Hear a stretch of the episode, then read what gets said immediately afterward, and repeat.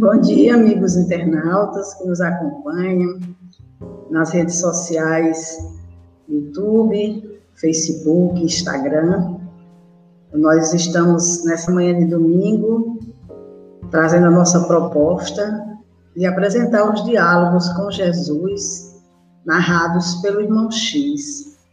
Então sejam todos bem-vindos. Hoje nós vamos narrar o diálogo A Revolução Cristã que se encontra no livro Luz Acima, psicografado por Chico Xavier, pelas mãos do irmão X, esse o dono do Espírito Humberto de Campos. Ouvindo variadas referências ao novo reino, Tomé impressionara-se, acreditando o povo judeu nas vésperas de formidável renovação política. Indubitavelmente, Jesus seria o orientador supremo do movimento, a esboçar-se pacífico para terminar com certeza em choques sanguinolentos. Não se reportava o mestre constantemente à vontade do Todo-Poderoso? Era inegável o advento da Era Nova. Legiões de anjos desceriam provavelmente dos céus e pelejariam pela independência do povo escolhido. Justificando-lhe a expectativa, toda a gente se agrupava em redor do Messias, registrando-lhe as promessas. Estariam no limiar da terra diferente, sem dominadores e sem escravos. Submetendo certa noite ao Cristo as impressões de que se via possuído, dele ouviu a confirmação esperada. Sem dúvida, explicou Nazareno, o Evangelho é portador de gigantesca transformação do mundo. Destina-se à redenção das massas anônimas e sofredoras. Reformará o caminho dos povos. O movimento revolucionário acentuou Tomé, procurando imprimir algo mais largo, com maior sentido político à definição. Sim, acrescentou o profeta divino, não deixa de ser. Entusiasmado, o discípulo recordou a belicosidade da raça desde os padecimentos no deserto, a capacidade de resistência que assinalava a marcha dos israelitas, a começar de Moisés, e indagou sem recursos: Senhor, confiar-me-ás, porventura, o plano central do empreendimento? Dirigiu-lhe Jesus significativo olhar e observou. Amanhã cedo iremos ambos ao monte, marginando as águas. Teremos talvez mais tempo para explicações necessárias. Intrigado, o apóstolo aguardou, aguardou o dia seguinte, buscando ansioso a companhia do Senhor muito antes do sol nascente em casa de Simão Pedro. Com surpresa, encontrou à espera dele, a fim de jornadearem sem dar tempo. Não deram muitos passos e encontraram o pobre pescador embriagado a estirar-se na via pública. O Messias parou e acercou-se do mísero, socorrendo-o. Que é isto? clamou Tomé enfadado. Este velho diabo é Jonas, borracho renitente. Para que ajudá-lo? Amanhã estará deitado aqui às mesmas horas e nas mesmas condições.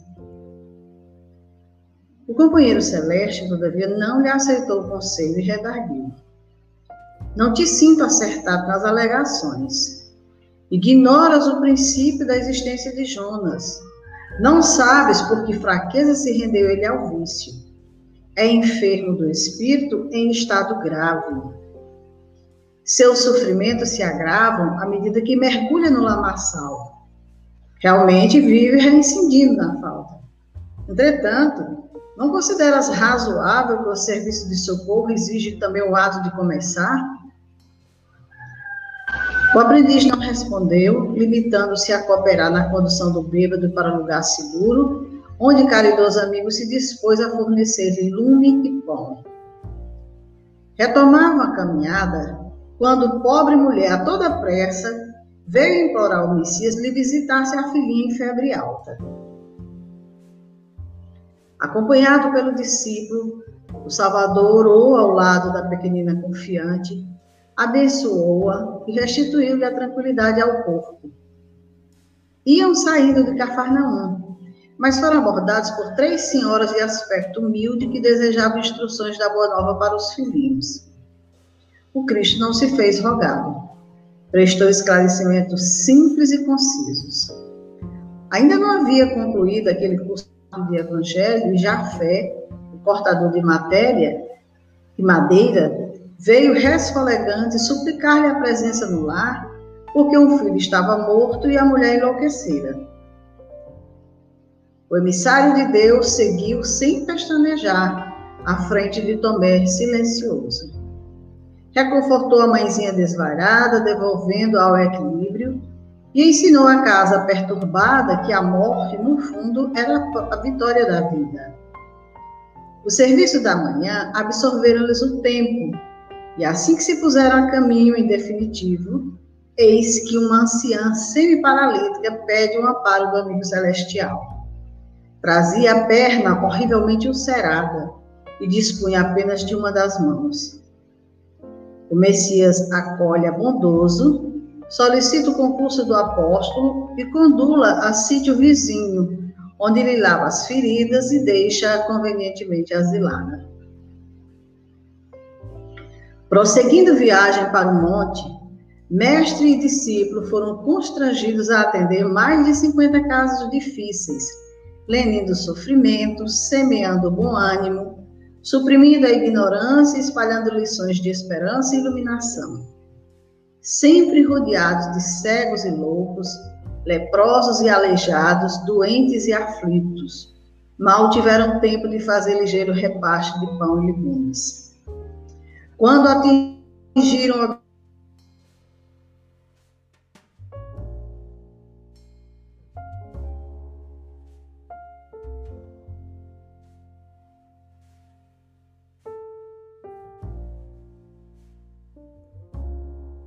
algum descanso. A fadiga, porém, não lhe subtraíra a curiosidade. Erguendo para o Cristo olhar indagador, inquiriu: Senhor, dar-me-ás agora a chave da conspiração libertadora? O divino interpelado esclareceu sem vacilações. Tomé, os homens deviam entediar-se de revoltas e guerras que começam de fora espalhando ruína e ódio, crueldade e desespero. Nossa iniciativa redentora verifica-se de dentro para fora. Já nos achamos em plena revolução evangélica e o dia de hoje, com os abençoados deveres que nos trouxe, representa segura resposta à indagação que formulaste.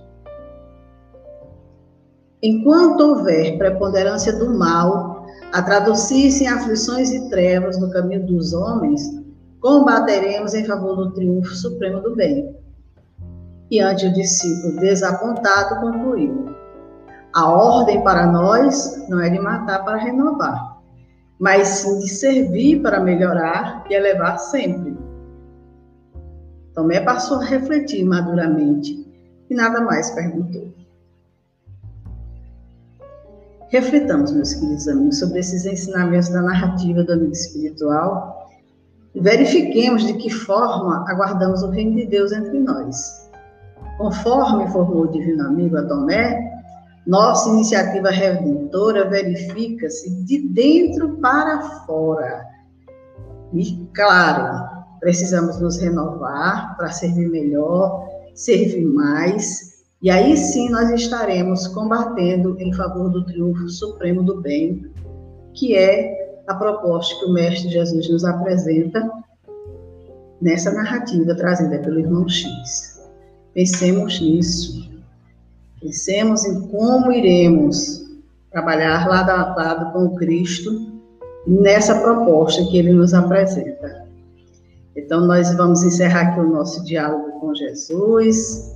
Vamos aqui agradecendo as nossas irmãs que estão nos acompanhando Desejar um, um bom domingo para todos, uma boa semana, uma semana de muita paz, de muita harmonia.